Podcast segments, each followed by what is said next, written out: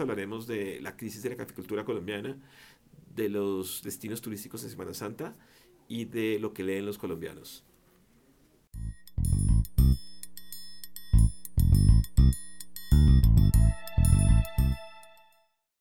Durante décadas se solía decir que Colombia es café o no es, pero la verdad es que más allá del bienestar y la riqueza que generó el grano en las regiones productoras y de su aporte al desarrollo del país, hoy la economía colombiana es mucho más que café y el sector atraviesa un momento crítico que genera dudas sobre la viabilidad de la industria, tal como lo ha admitido el gerente de la Federación Nacional de Cafeteros, Roberto Vélez, en, en declaraciones radiales recientes. Estamos pasando por un momento muy crítico, y muy crítico porque el mercado del café tomó un direccionamiento que no lo habíamos esperado, no lo habíamos avisorado de ser tan agudo. Una baja de precios internacionales, una baja de la cotización de la bolsa de Nueva York a niveles pues que datan por allá del 2005, es decir, ya estamos eh, devolviéndonos casi 20 años atrás para poder encontrar algo que se le parezca y eso que no tiene en cuenta ni inflación ni incrementos de precios de ninguna categoría. Nosotros sí tenemos que hacer un esfuerzo más grande, yo lo he venido diciendo, diciéndoselo al país cafetero.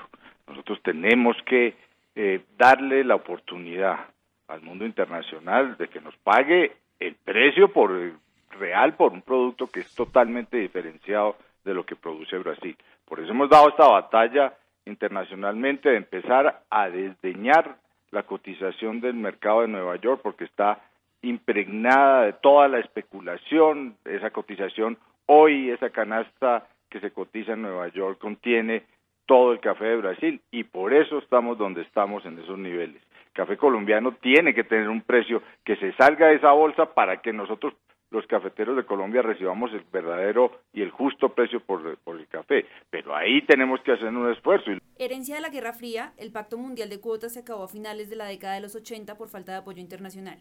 Casi tres décadas después, el precio se encuentra por debajo de un dólar la libra en la bolsa de Nueva York e incluso Vélez amenazó con que el gremio sacaría de ese mercado al producto colombiano, lo cual ha sido criticado por varios analistas porque según ellos equivale a desconocer las leyes de la oferta y la demanda. Y aunque el gobierno anunció un programa de ayudas por más de 255 mil millones de pesos, el gremio le pidió seguir buscando medidas alternativas, lo que no excluye nuevos recursos para hacer frente a la crítica situación que vive el sector. ¿Es viable la caficultura colombiana en las actuales condiciones de mercado cuando el precio de equilibrio de los productores para la carga de 125 kilos es de 782 mil pesos y reciben menos de 700 mil sin los apoyos recientes? Hace cinco años, Juan José Chavarría, director de la misión cafetera que creó el gobierno Santos con el fin de analizar la situación del sector, dijo crudamente, no más papá Estado para el mundo cafetero. Para recuperar nuestra participación de mercado, deberíamos exportar 25 millones de sacos, explicó el actual gerente del Banco de la República, al atribuir la crisis al estancamiento de la productividad de la industria en los últimos 20 años.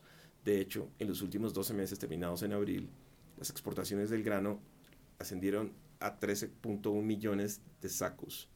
A lo anterior hay que añadir errores estratégicos del pasado. En vez de concentrarse en el core del negocio y explotar la marca Juan Valdés, la federación invirtió en malos negocios, bancos, aerolíneas y una naviera, que le generaron millones de dólares en pérdidas.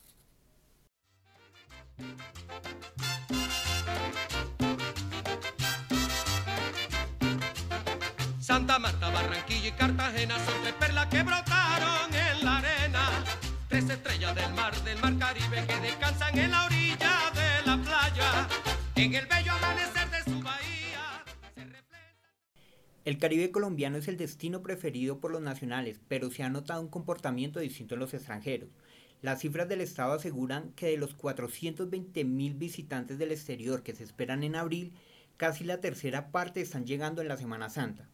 La oferta es amplia para estos viajeros porque en el país existen actualmente 93 destinos que durante esta semana tienen más de mil festividades religiosas. Así es, Mauricio. Los estudios de ProColombia ratifican el interés de los extranjeros por visitar esta semana destinos más religiosos que vacacionales.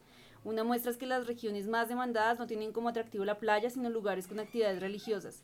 Está Cundinamarca, Nariño, Boyacá, Antioquia y Cauca en ese mismo orden. Entre los países emisores de turistas hacia Colombia en busca de turismo religioso están Panamá, México, Ecuador, España y Perú. Como dato adicional y para mencionar las cifras de consumo de los bogotanos en esta semana, una encuesta de FENALCO afirma que el 48% de las personas salen de la ciudad y de los encuestados el 35% aseguran que gastarán en salidas y alimentación entre 300 y 500 mil pesos, el 18% más de un millón de pesos y 2% más de 5 millones. Ahora hablemos de libros, porque el porcentaje de lectura en Colombia, aunque sigue siendo baja, va en crecimiento. Según el DANE, los colombianos de 5 años o más consumen hoy 2.9 libros por año, cuando en 2016 la cifra era apenas de un libro anual. Así es, en cuanto a formatos de lectura, el 82% de los colombianos leyó en impresos, teniendo los libros un liderazgo en esta categoría, seguido de los periódicos y las revistas. Por otra parte, 70% de los encuestados leyó en formato digital, donde las redes sociales como Facebook, Twitter, Instagram y WhatsApp, entre otras, lideran con un 64%. Después de este medio están los correos electrónicos y las páginas web. Es importante destacar estos datos, dado que estamos cercanos a la Feria Internacional del Libro en Bogotá, que llega a su versión número 32. Este año, la feria conmemora los 200 años de la República, por eso el país invitado es Colombia. Más de 170 autores de 24 países y 400 escritores colombianos se harán cita durante este evento. Participarán 500 expositores y se realizarán más de 1.700 eventos culturales, académicos y profesionales. La cita será en Bogotá entre el 25 de abril y el 6 de mayo.